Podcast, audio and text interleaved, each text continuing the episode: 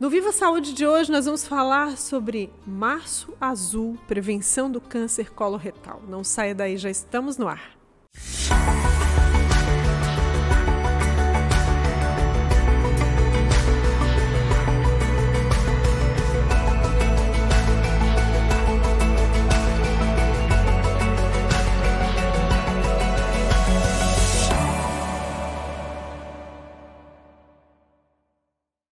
Estamos iniciando então mais um episódio do Viva Saúde. Nessa edição a gente vai falar sobre um tema muito importante, especialmente agora no mês de março, porque é um mês que é temático para esse, esse assunto que a gente vai abordar, que é o câncer coloretal. A gente vai falar sobre como preveni-lo. Antes de apresentar os nossos convidados, eu quero agradecer aqui os nossos apoiadores, Maria Rocha e Unicred. No episódio de hoje do Viva Saúde, então, a gente recebe o médico coloproctologista, Dr. Kaiser Koch. Seja muito bem-vindo, doutor, ao nosso espaço, segunda temporada do Viva Saúde, né? É, isso é. Muito obrigado, obrigado pelo convite. E a Thalita Colasso, que é nutricionista da equipe da Unimed Tubarão. Muito bem-vinda. Obrigada. Vocês participaram um da primeira temporada e agora estão estreando aqui no nosso novo estúdio. Sejam muito bem-vindos para a gente poder compartilhar informações muito relevantes né, sobre esse assunto. Queria iniciar perguntando para o doutor, a gente conversava um pouquinho aqui antes de começarmos, é, nós, nós conversávamos aqui, né, doutor, o câncer coloretal, ele é bastante prevalente, né? É um dos mais comuns. A gente nem, né? Eu não imaginava que tinha essa informação. Sabia que era um dos mais comuns, mas não sabia que era o segundo mais comum. É isso mesmo, doutor? Isso, o câncer de intestino ou câncer coloretal é, aborda então é, a, os tumores localizados no intestino e no reto. Ele é o segundo câncer mais comum tanto no homem quanto na mulher. No homem ele perde por câncer da próstata e na mulher para o câncer é, de mama. Uh, alguns anos atrás, é, o, o, câncer de estômago, o câncer de pulmão, ele aparecia logo atrás desse tipo de câncer e, infelizmente, houve um aumento progressivo nas últimas décadas da, da prevalência do câncer de intestino. É, isso é, é, é, bem interessante porque quando a gente olha é, os últimos dados de estatística é, do Instituto Nacional do Câncer, houve um aumento aí importante no mundo e no Brasil. É interessante porque a gente conversava aqui também que algumas figuras públicas, né, é, passaram por esse problema, estão enfrentando, inclusive, né? A gente vai citar aqui alguns para que as pessoas em casa tenham essa identificação, essa clareza né, do que a gente está falando. A, a, gente pode lembrar aqui da Preta Gil, que está é, passando em pelo tratamento. tratamento. Uhum. Também o Pelé, né? Pelé. Que passou por esse, por esse problema. Roberto Dinamite. Roberto Dinamite, jogador famoso. E até o Pantera Negra, aquele Pantera ator que fazia Negra, o Pantera Negra. Que infelizmente faleceu. Infelizmente, né, muito jovem, né? Jovem, né? Ele fugiu um pouco da, da idade mais comum do câncer de intestino, que é acima dos 60 anos. Ele faleceu, não me engano, com uns 45 mais ou menos. Então muito ele, jovem. ele fugiu dessa, dessa estatística é, geral. Mas, é, vamos comentar à frente, é, no mundo todo e no Brasil também existe um aumento da incidência de câncer de intestino em pessoas jovens, ou seja, abaixo dos 50 anos. Então, essa, essa, é, esse pensamento que muitas pessoas têm de que o câncer pode acontecer lá na frente, a longo prazo, e por isso, ah, eu não preciso mexer muito, cuidar muito com o meu estilo de vida, com a minha alimentação, que a gente vai falar com a Thalita sobre isso, né? É, isso é um mito, doutor, muito comum? É, quando se fala em câncer de intestino, o nosso objetivo aqui é a conscientização, né, esse mês adotado, mês março azul, assim como o outubro rosa e o novembro azul da próstata, é justamente conscientizar as pessoas. O câncer de intestino, ele, é, pela sua importância, pela sua é, frequência, ele merece um mês e merece que isso se replique a todas as pessoas, né? Uh, os dados que a gente observa de aumento da incidência Vou dar um exemplo para vocês. É, no Brasil, por exemplo, no nosso país, quando a gente analisa as estatísticas do Instituto Nacional do Câncer, o câncer de intestino ele é praticamente quatro a seis vezes mais comum no sul e sudeste do que no norte e nordeste. Vê que dado interessante, no mesmo país. Por que isso, doutor? É, vamos é, em seguida abordar esse assunto. Quando a gente vê no mundo ele é muito mais o lugar mais comum de ter câncer de intestino é na Austrália. É o lugar do mundo que é o maior índice de, de câncer, né? 35 a 40 casos novos por cada 100 mil habitantes. No Brasil, aqui no sul, 24 a 30 e no norte e nordeste, 4 a 9. Então vê que tem umas diferenças muito Sim. grande, grandes. É, o, a, a parte é, ocidental da Europa, Estados Unidos, todas são regiões muito frequentes é, de surgimento do câncer do intestino. Por um outro lado, é, algumas regiões da Ásia, África, o, a Europa Oriental, a incidência de câncer ela é muito baixa. E aí é, vem a pergunta, como você falou, né? Qual o motivo? Então, o câncer é, ele tem um fator ambiental muito importante e um dos principais é a parte nutricional, alimentar, o que ingerimos. Então, é motivo pelo qual a Thalita, Thalita está aqui, tá aqui também, né? porque para esclarecer esses pontos, com certeza né? é a, aquilo que nós ingerimos, a qualidade Sim. do que nós ingerimos é, está muito relacionada ao surgimento do câncer. Não só o surgimento do câncer, mas como o surgimento da lesão que pode levar ao câncer. Né? O, o que é interessante no câncer de intestino é que ele é uma doença prevenível. A gente consegue prevenir, eu consigo. Talvez de todos os cânceres que podem surgir no corpo humano, o câncer de intestino é um dos que você consegue evitar. Você vê a doença benigna, você remove ela e você naquele paciente você evitou que ele desenvolvesse o câncer. Então essa é a beleza da prevenção. Sim. Como em toda a medicina, mas principalmente no caso do câncer do intestino que você consegue ver a prevenção. É importante o doutor ter tocado nesse ponto, porque realmente, é, a, apesar de ser bastante prevalente esse tipo de câncer, ele é, ele é muito tratável, né? Quando Sim. descoberto em tempo, Sim. lógico. Com o avanço da doença, quanto mais se deixa para tratar lá na frente, ou até para descobri-la lá uhum. na frente, maiores os problemas, né? as consequências disso. Com certeza. E se nós falamos em prevenção, nós queremos evitar que ele surja. Sim. Esse é o grande objetivo do, da prevenção do câncer. É ou você detecta antes do surgimento dele, ou se detectar ele na forma mais inicial possível. Mais né? precoce né? possível, né? Falando de alimentação, Talita, a gente comentava aqui também que o intestino ele é o segundo cérebro, né? Muito se fala sobre isso hoje. Né? Por que, que tem essa expressão, Talita? Qual a importância da alimentação nesse, nesse processo todo? É, é, só concluindo ali o que o doutor falou, é, que tu questionou sobre por que, que no sul e no sudeste é tão comum e a gente avalia isso como um aumento no consumo de carne vermelha, de alimentos industrializados e ultraprocessados. Muito tem a ver com cultura, muito tem a ver com o nosso poder aquisitivo também, que eu sou é, um, é uma parte do país bem desenvolvida, né? Então, falando agora da questão do intestino como segundo cérebro, Hoje a gente sabe que o intestino e o cérebro eles estão linkados por diversos fatores e um deles é saber que o intestino ele também tem uns, alguns neurônios e dentro do nosso intestino existe uma população que a gente chama de microbiota intestinal e essa microbiota ela tem que estar em equilíbrio a parte boa e a parte ruim ela tem que estar é, em equilíbrio a partir do momento que esse equilíbrio é, não acontece, a gente chama de disbiose intestinal, e a microbiota ruim começa a se sobressair, começa o aparecimento de diversas doenças.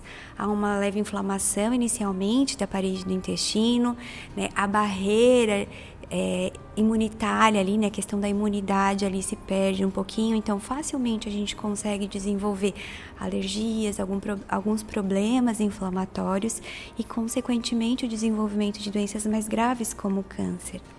Hoje a gente vê, é muito comum pessoas com intolerâncias alimentares não cuidar da saúde intestinal, achando que é só um mal-estar, que é só uma questão de estufamento, distensão, constipação ou diarreia, mas isso a longo prazo pode trazer um comprometimento do intestino, podendo evoluir, né, como a gente fala do estilo de vida, para doenças um pouco mais graves. Quando tu fala então dessa microbiota, são microorganismos que estão ali no intestino e Isso. que em parte são positivos e em parte negativos para manter esse equilíbrio, né?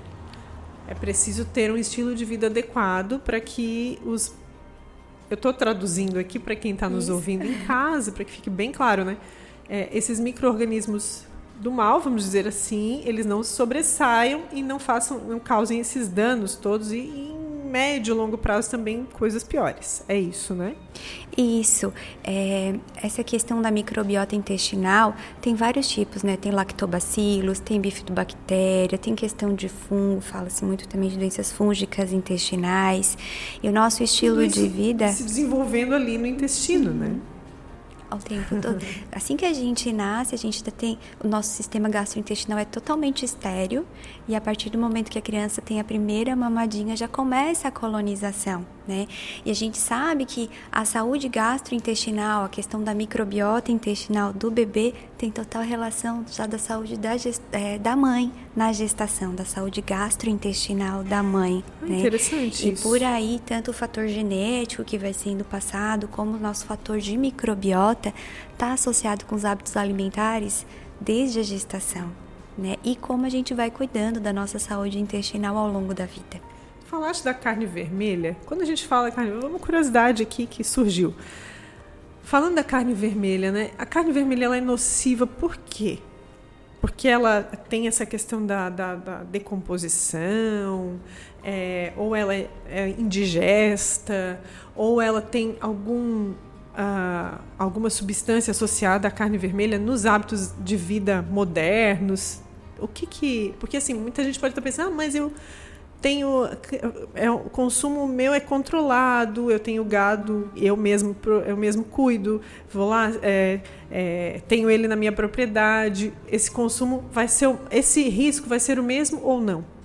É uma associação de fatores, Elke. Os estudos mostram que pessoas que comem mais do que 500 miligramas, ou seja, meio quilo de carne vermelha por semana, têm uma tendência a desenvolver alguma alteração intestinal evoluindo para um câncer intestinal. Né? Isso tem-se relação com a alteração da microbiota que a carne causa, né, das enzimas digestivas ali envolvidas no processo e geralmente a pessoa não tem a sua carne em casa. Justamente vem com ultraprocessados, vem com corante, vem com conservantes. O gado ele é tratado com antibióticos e com algumas medicações que vai somatizando no nosso organismo. Então esse é um dos principais pontos da carne vermelha. Se a gente for falar no principal vilão, falaríamos dos ultraprocessados. Né, que são os derivados da carne, que é bacon, linguiça, salame e até os que a gente crê que é mais saudável, como um peito de peru, uma mortadela, porque nesse processo vai muito vai muita química. E principalmente os que são defumados, eles têm nitrito, nitrato, composições químicas que têm um potencial cancerígeno. E geralmente quando a gente se alimenta com esse tipo de alimento, pode-se ter ainda um tipo de constipação associada. Então, as fezes ficam paradas dentro do intestino por um tempo maior e o intestino fica em contato com esses contaminantes. Esse é um dos pontos também de ter que tratar a constipação. Para não ficar tanto tempo ah, em contato sim. com esses contaminantes. Ponto importante, né, levantado pela Talita, doutor, falando da, da, da prisão de ventre, que é um problema muito comum, né? A constipação. Isso mesmo. Traduzindo em bom português, né? E as pessoas acabam lidando com isso como algo normal, como muitas outras coisas que, que acabam trazendo para a rotina, né? Ah, é, é assim mesmo, né? O que, que é possível fazer, doutor, para evitar também esse tipo de problema? Já que esse também pode ser um, um agravante desse quadro, que pode uh, cooperar, vamos dizer assim, para um quadro de câncer daqui a pouco, né? É, o que, que se pode fazer para evitar isso?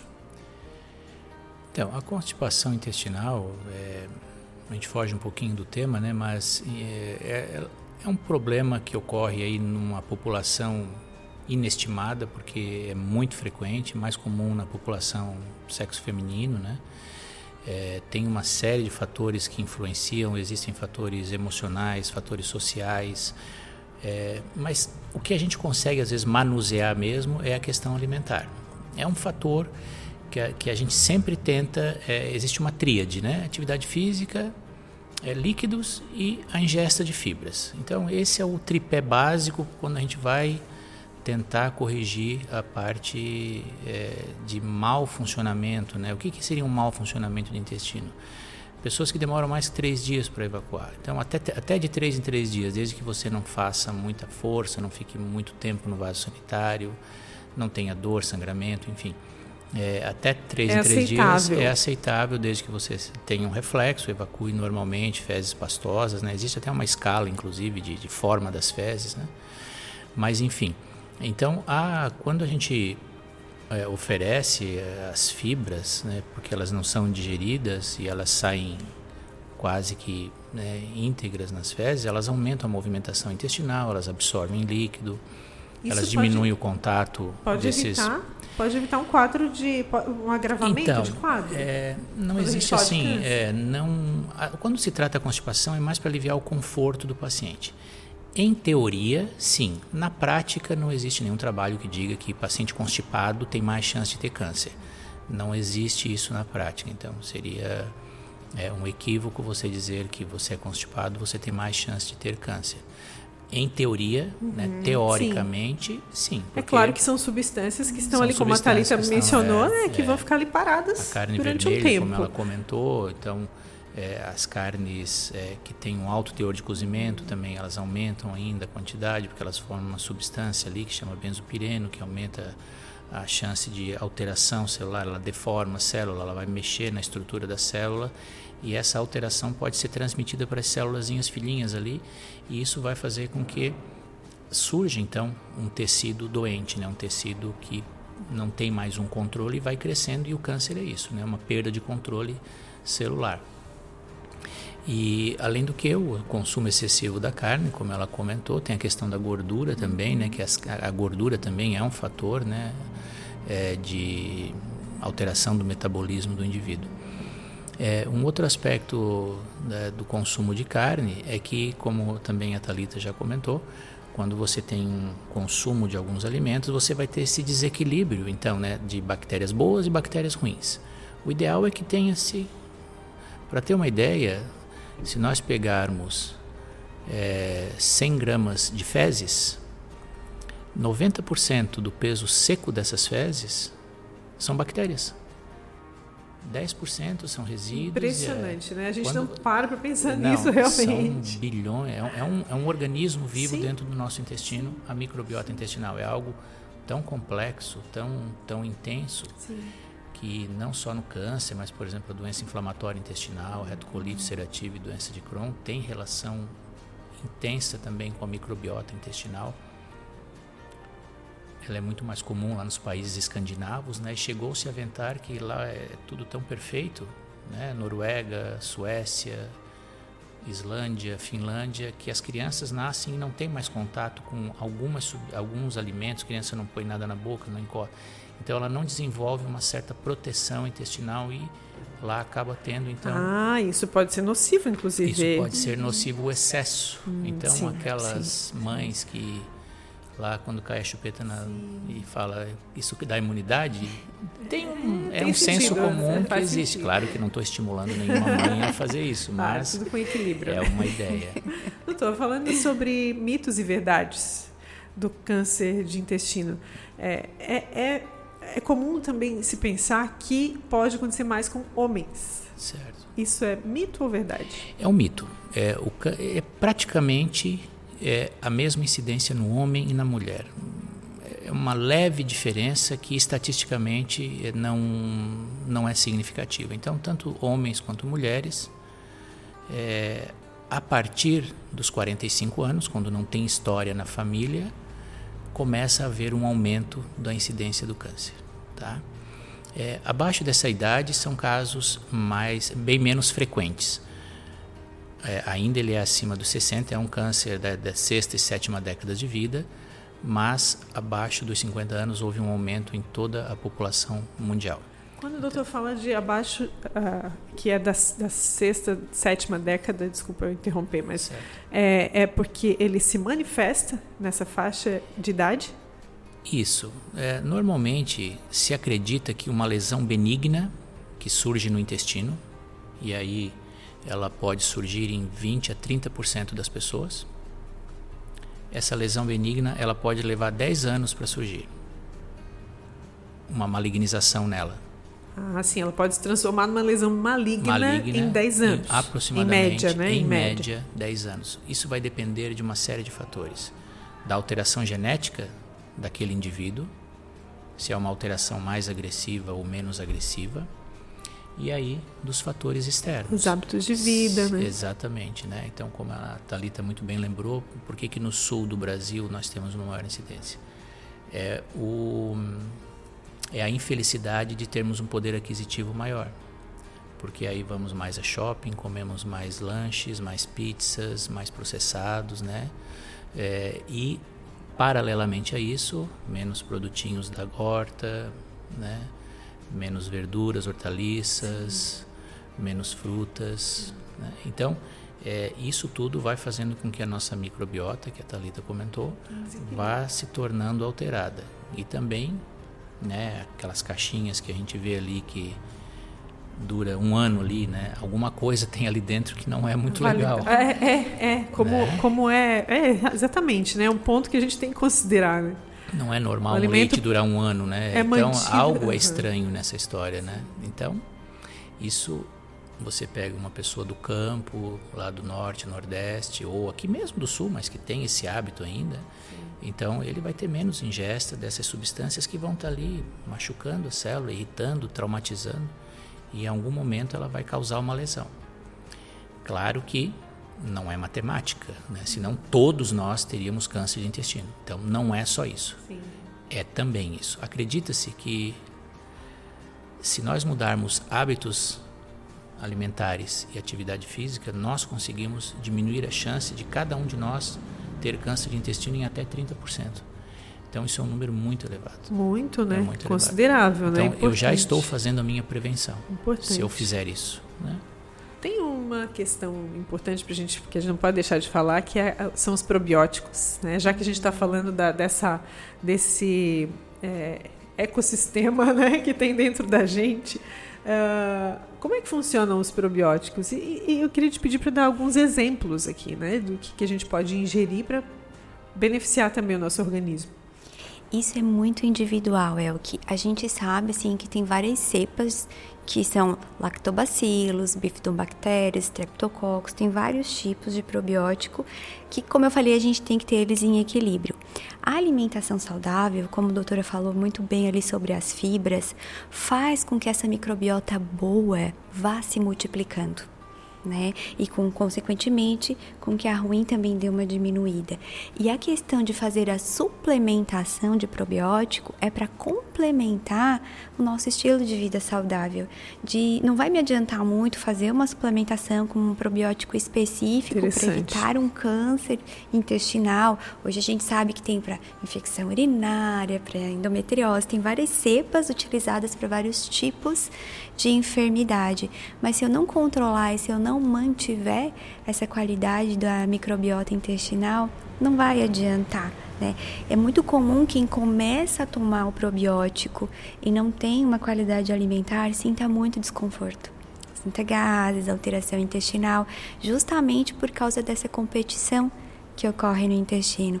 Então, inicialmente, se a gente consumir alimentos fermentados, a kombucha, como nós estávamos comentando, em algumas situações ela cabe, o kefir, mas a gente também tem que ter cuidado, porque como é um alimento vivo, ele tem que ser cuidado numa qualidade extrema, porque ele pode contaminar. E dependendo quem consumir aquele alimento, também pode ter um prejuízo para a saúde. Ou seja, não adianta abrir mão desses, dessa autorresponsabilidade, né, de se alimentar bem, eliminar é, os, os ultraprocessados, fazer a sua parte e ingerir os probióticos em excesso, como se isso fosse resolver o problema. É Exato. isso, né, Thalita? Exato. Isso ajuda, é uma suplementação, como tu mesmo Exato. disseste, né? Ou seja, é algo que vem além daquilo que já precisa ser feito. Exato. E aí é feito de forma individualizada. A pessoa já está cuidando, já está fazendo todo o controle alimentar, fazendo avaliação médica, e ainda assim foi detectado alguma alteração, naquele caso ver qual é a cepa ou quais são as cepas ideais para aquela pessoa. E aí o resultado ele é muito mais eficaz.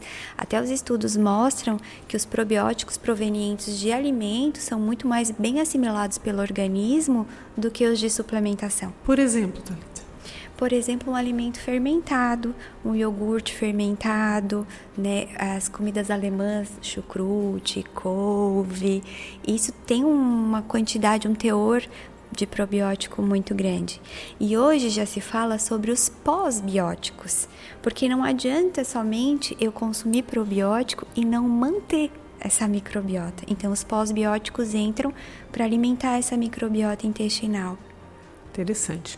Vamos falar, doutor, sobre essa questão da prevenção do câncer através do. Porque a gente falou de hábitos de vida, isso né, começa ontem, né? Quem está nos ouvindo, quem está nos assistindo, e ficam aí algumas dicas para que possa acender a luzinha e pensar: olha, não é tarde para eu mudar minha alimentação. Vou aos pouquinhos, mas vou mudando, né? A minha alimentação. Quando a gente fala de prevenção, tem também uma, uh, outras formas de prevenção, né? Uma forma, por exemplo, é, a, é o exame de rastreio. Isso. Precoce também. Uhum. Como é que funciona isso? Então tá. Então, para quem está nos ouvindo aqui, a prevenção ela não deve começar aos 50 anos. Né? Exatamente. Né? Até comentei com a Thalita, depois eu, ela pode comentar um pouquinho com mais propriedade do que eu. Mas a prevenção começa enquanto pais, você não dar bolachinha recheada, você não, né, você não dar alimentinhos já de caixinha para as crianças, né? Não tem um... quanto menos caixinha você abrir, você já está fazendo uma prevenção. Menos menos caixinhas para comer. Uhum. Sim. Né? Esse é um, um, ditado assim bem simplório, mas útil, né? Então já começa enquanto pais. Né? Quando vai uma criança vai para a escola, você dá uma qualidade de alimento para a criança, né? Porque tudo isso já começa e essa criança, ela pode se habituar, e a gente sabe que aquilo ali é mais palatável, né? Uma bolachinha é muito mais saborosa do que você cortar a cenourinha e mandar para a criança de lanche, né? Então, é uma cultura muito importante, porque isso tem que começar até, inclusive, nas escolas, porque uma criança que leva o seu lanchinho, cenoura, e as que levam, ela pode até sofrer um bullying porque está levando uma cenoura, né? Então a criança brinca uma com a outra, ri. Está do então, lado de uma criança que leva bolo de chocolate. Que leva bolo de chocolate muito mais. Concorrência desleal, é, né? exatamente, com recheios, né? Sim. Então, é essa consciência é ali que também começa. da instituição, né? Da instituição. Então, é um problema social. É um problema social. É, e aí, então, como somos seres humanos e falhos, né? Então, a nossa prevenção realmente começa então, a preocupação é: para quem? Homens e mulheres. A partir de quando? 45 anos. Até, vamos dizer, 5, 7 anos atrás, a prevenção começava aos 50 anos. Por que, que baixou de 50 para 45? Porque se observou um aumento da incidência entre 45 e 50 anos de idade. E aí todas as sociedades de proctologia, de oncologia mundiais decidiram então mudar o início da prevenção. Então, prevenção, justamente, o que, que eu quero fazer? Detectar a doença antes dela surgir. E o que, que eu espero com a prevenção? Então, é para aquele homem, para aquela mulher de 45 anos de idade, que não tem história na família, e chegou na minha frente e falou: é, Olha, quero fazer minha prevenção. Se for uma mulher, ela vai dizer: ah, Eu já fiz minha mamografia, já fiz meu Papa Nicolau e agora quero o intestino. O homem, né, eu já fiz da próstata, olhei meu pulmão, olhei, né, e agora eu quero ver o intestino. Como é que se faz a prevenção? Colonoscopia. Este é o exame ideal. Inicia aos 45 anos. Se ele é normal, só vai repetir em 10 anos. Este homem e esta mulher que foram nos procurar, eles são assintomáticos, eles não têm nenhum sintoma. Então, o que, que eu espero na colonoscopia? Identificar a lesão que ela não causa sintomas, né? Ela é assintomática. Não causa dor, não, não causa, causa, sangramento, dor, não na nada parecido. Das vezes não. Na maioria ela cresce silenciosa. e você detecta essa lesão que chama-se pólipo intestinal. São pequenos aglomerados de células que formam uma tumoração para dentro do intestino. Quando a gente detecta essa lesão, na hora do exame eu removo essa lesão. Então, naquele paciente que eu detectei o pólipo e que eu removi, eu efetivamente fiz a prevenção, porque aquela lesão poderia, com o passar dos anos, malignizar. Ela ia malignizar numa velocidade maior ou menor, de acordo com as alterações genéticas daquele indivíduo ou a questão alimentar. Né? Então, eu fiz a detecção, eu removi. Então, efetivamente, eu fiz a prevenção deste paciente. Então, colonoscopia a partir dos 45 anos de idade, homens e mulheres. É, tem algum grupo de risco, doutor? A gente falou que homens e mulheres estão aí Perfeito. equivalentes nesse processo. Né? Perfeito. Né? Grupo de risco para o câncer de intestino. Primeiro grupo de risco, história familiar. Então, indivíduos que têm parentes em primeiro grau têm cerca de quatro vezes mais chance de ter câncer de intestino. Pai, mãe, parentes irmãos. em primeiro grau. Pai, mãe, mãe irmãos. Né? Esses são os parentes. É, então, a história familiar é fundamental, tanto que ela muda a forma de rastreamento. Quando existe uma história familiar, a gente às vezes faz até antes dos 45. Tá? Sim. Existem algumas doenças, como a retocolite, a doença de Crohn, que são doenças inflamatórias, que também aumentam a chance de câncer de intestino. É, e aí o básico, né? Para como qualquer câncer, álcool, fumo, obesidade. A obesidade ela tem vários mecanismos de desenvolvimento do câncer, aumento da insulina. A gente sabe que a insulina é um estimulante das células, é, a própria obesidade, a mudança dos hormônios. Então, obesidade é um fator. Então, a importância do controle alimentar é para vários aspectos, né? desde controle da hipertensão, da diabetes, da obesidade e indiretamente você está fazendo uma prevenção do câncer do intestino. Então, esses são os fatores. Né? Aí tem, claro, falta de atividade física, sedentarismo, fumo, eu já falei, né? Sim, falou. Fumo e álcool, que são. Que são. É, eles vêm a pauta carcino, sempre. É, carcinógenos assim. para todo o aparelho digestivo, e não só é, o, o, intestino, mas estômago, esôfago. Sim.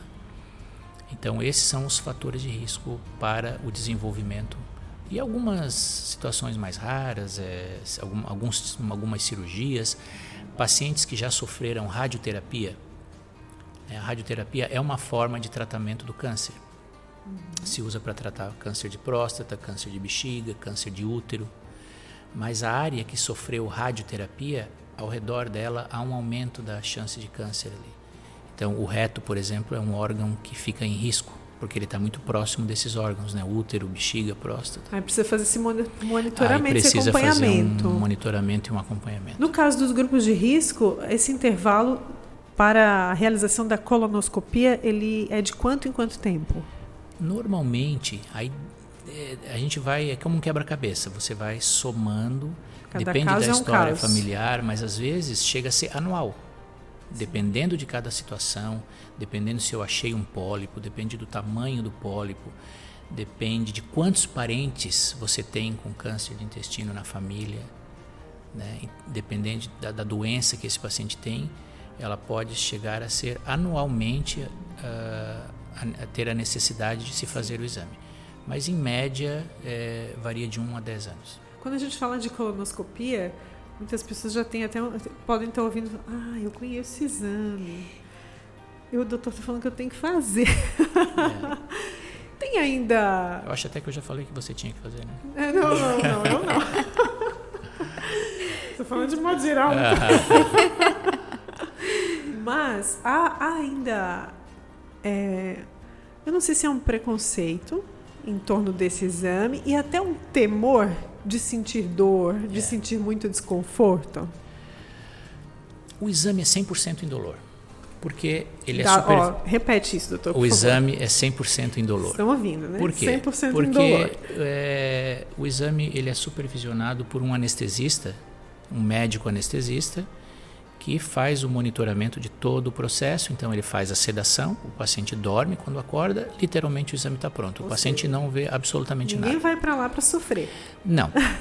é, então, ele é um exame seguro, ele é um exame é, com, feito com muita segurança e indolor.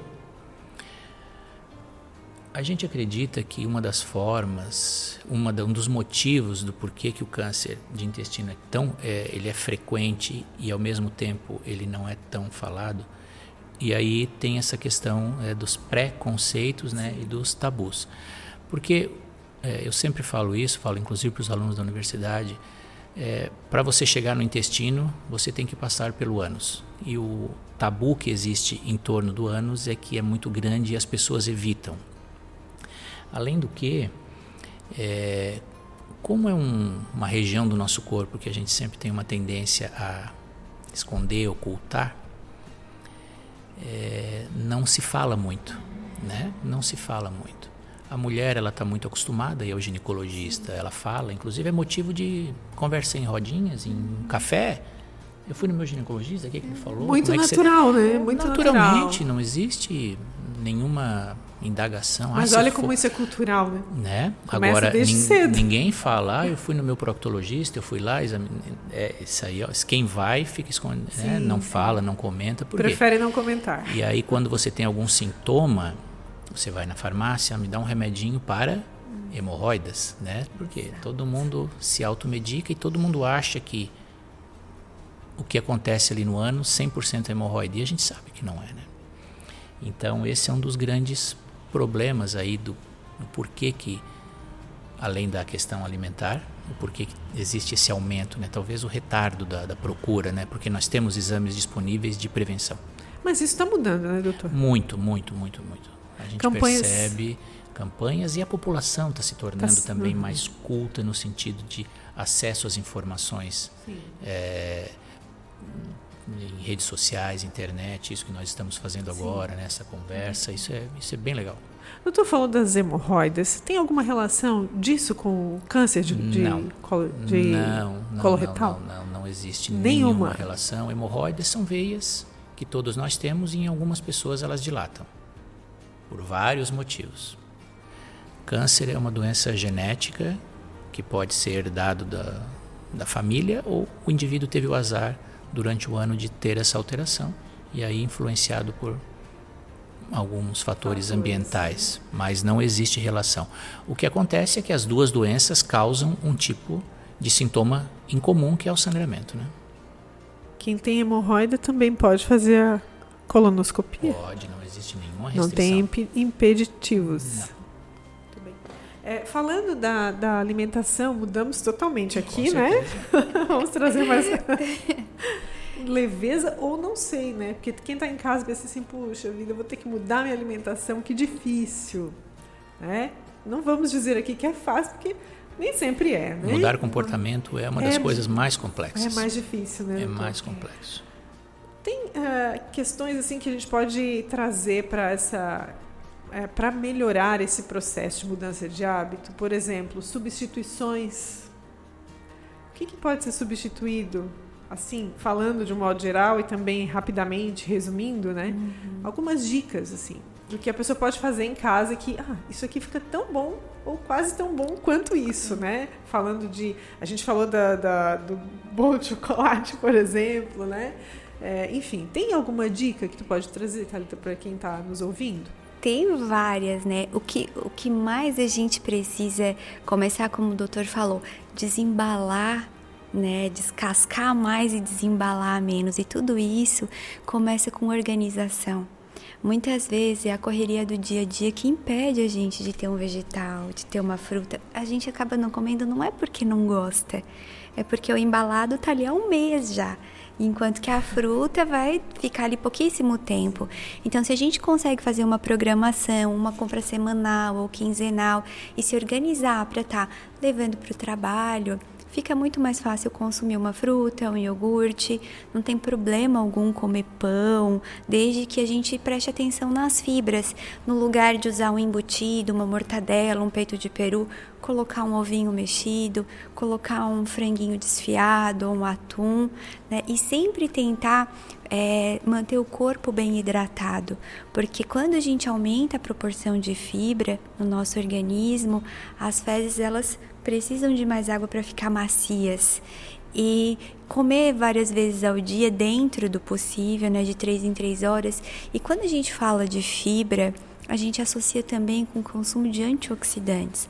As frutas e as verduras, na sua maior parte, elas têm muitas vitaminas e minerais que auxiliam no fortalecimento do sistema imunológico e auxiliam no combate à inflamação intestinal. Então, isso também auxilia com que evite que esse pólipo possa se transformar numa célula cancerígena ou que o meu, a minha questão genética seja favorecida a desenvolver algum tipo de câncer controle de estresse, qualidade de sono. Só ajuda, né? Só ajuda. E tem um, um ponto bem importante que hoje é o que está mais entrando em evidência, porque essas, essas questões são muito básicas. Básicas, mas que muitas vezes a gente tem dificuldade de fazer. Que os superindustrializados não significa só que aquele alimento tem muita química mas as embalagens também trazem consigo um teor químico muito grande que altera o nosso organismo como um todo desde embalagens Tetra Pak, o leite que dura um mês, aquelas embalagens mais hidrofóbicas. O alumínio. O alumínio é extremamente contaminante e está nos cosméticos também. O consumo indiscriminado de agrotóxico. Então, uma boa dica que vem associado ao consumo, é, ao aumentar o consumo de frutas e verduras, é lavar muito bem eles para tirar a maior parte do agrotóxico e deixar sempre de molho um litro de água para uma colher de sopa de bicarbonato de sódio. Tira em torno de 96% do agrotóxico que está na superfície do alimento.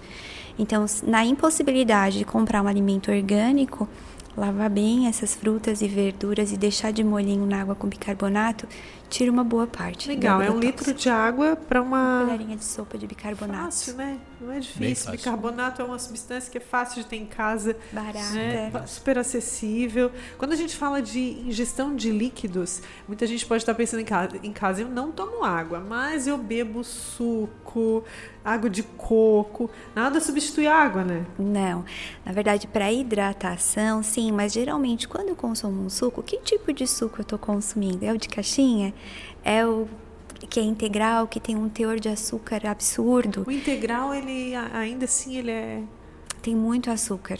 Ele tem muito açúcar, então ele não deve ser consumido livre ao longo do dia. Ele pode fazer parte de alguma refeição, mas ao longo do dia, água e algumas águas saborizadas que auxiliam para quem tem dificuldade, chazinhos mais calmantes, nada que seja muito diurético, nada que, que seja assim, como a gente ouve falar, muito chá verde, muito chá de cavalinha. Pode ser um camomila, um erva doce, um cana-cidreira que auxilia na hidratação, tem um saborzinho e não vai prejudicar fígado, intestino e outras partes do organismo. Entendi. A gente está quase acabando essa conversa, né? Passa super hum. rápido. Uh, quem faz dieta, doutor? Quem tem assim, e aí eu não sei se doutor, tanto o doutor quanto a, a, a Thalita podem falar sobre isso também.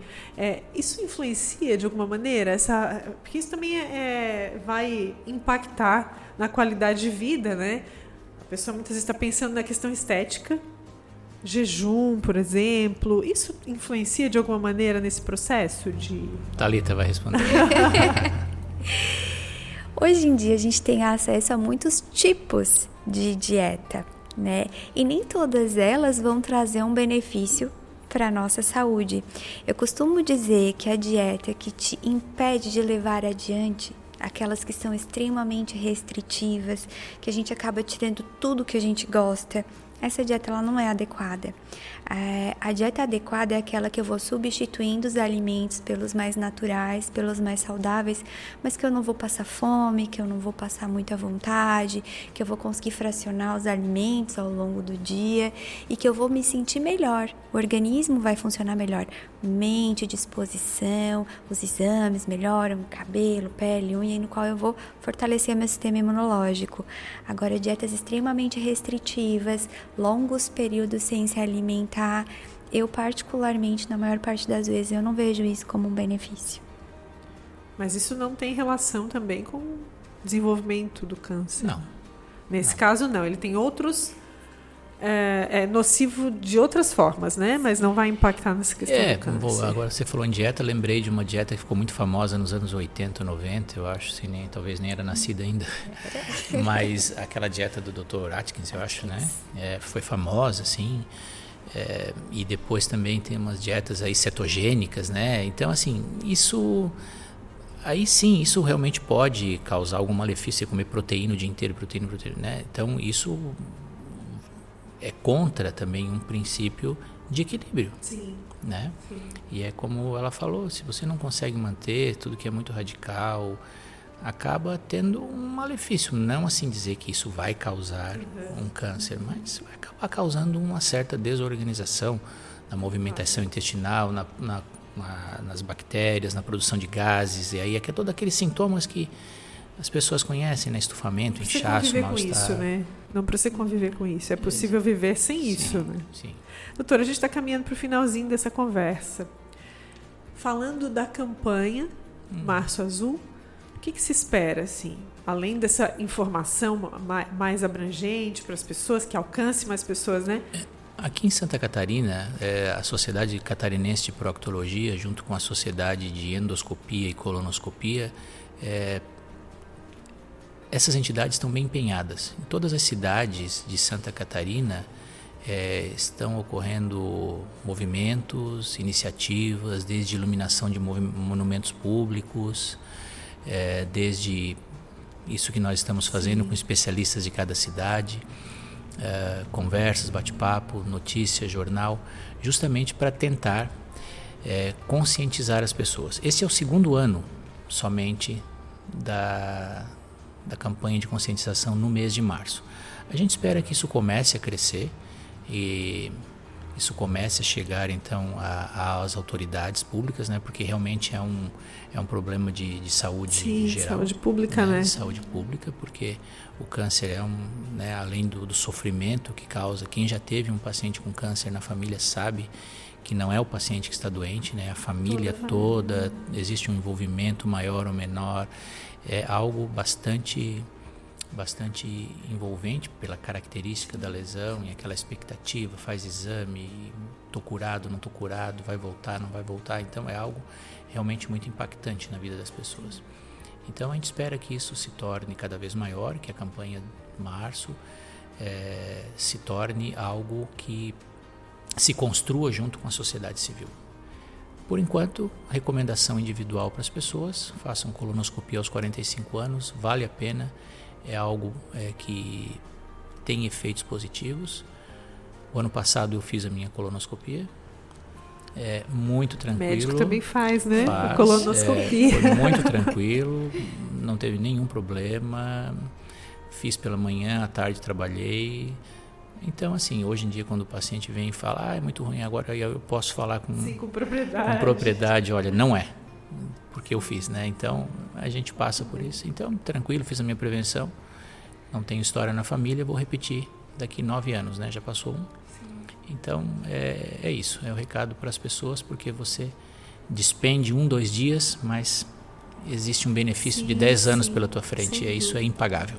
Para quem uh, se interessa em fazer então o exame, tem que uh, fazer a consulta primeiro, o encaminhamento é feito pelo médico, é isso? Pelo médico, normalmente. Então faz a consulta. Pode fazer uma consulta e E aí ele prescreve prescreve exame, a colonoscopia, agenda né? de uma maneira bem simples. Na véspera, o indivíduo vai fazer uma dieta mais restritiva que a gente fala, né?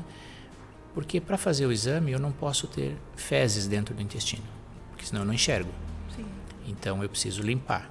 Para eu limpar, eu tenho que ingerir menos. Então, na véspera do exame, só na véspera, as pessoas falam: ah, eu fiquei três dias sem comer, quatro dias sem. Não, não fica quatro dias sem comer.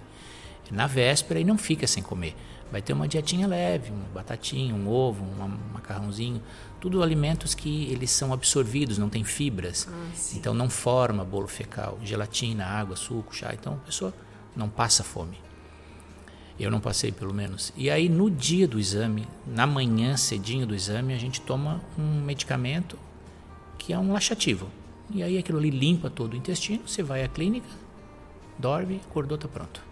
É muito tranquilo, fácil, muito né? simples. Parece fácil mesmo. É fácil, é fácil, a não pior é difícil. parte não. é o laxativo. É, de manhã, mas assim, ó, 5, 6 da manhã, você dilui aquilo ali num suco de laranja e vai. põe para baixo. Muito bom. Informação sempre é bem-vinda. Eu quero agradecer aqui a presença de vocês mais uma vez né, no Viva Saúde. Sempre bem-vindos. O espaço está sempre aberto para a gente falar sobre outros assuntos. Né? E informar a população, acho que isso não tem preço, né? Não tem preço. Não, Muito melhor é, é prevenir. Prevenção, né? E hoje em dia é a Talita pode confirmar isso, né? A gente é o que come, né, Talita? É. Então é fundamental que eu, até eu tô com vontade de fazer um monte de pergunta para ela. Aqui. Vai sair daqui já. É, porque realmente a questão nutricional ela é muito importante. Sim, sim. Quando se consegue fazer essa virada de chave, né, Thalita? Que as pessoas conseguem, opa, mudei aqui, fez diferença na minha vida, não volto mais para aquele hábito antigo, né? E isso é muito positivo. Isso é muito positivo. Muito mais do que a estética, né? A questão de. A estética é consequência, mesmo, né? A estética é consequência. É uma consequência. E a mudança de hábito, ela sempre começa com o primeiro passo. Não necessariamente a gente dorme de um jeito e acorda fazendo tudo certo. Não precisa ser radical, Não né? precisa. É, pequenos hábitos ao longo do dia, ao longo da semana. Um hábito positivo puxa outro hábito positivo. E quando a gente vê, a gente já não é mais a pessoa que estava lá atrás fazendo tudo de uma forma Sim. virada. Muito bom, muito bom. Valeu mesmo a presença de vocês aqui. Até a próxima, né? Até a próxima. O espaço fica aberto. Obrigada pelo convite, é um prazer estar aqui. a gente também agradece a sua audiência. E lembra que você pode também multiplicar essa informação com quem você conhece lá nas suas redes sociais. Até a próxima edição. A gente agradece nossos parceiros, né? Maria Rocha, Unicred. Fica por aqui e até a próxima edição do Viva Saúde.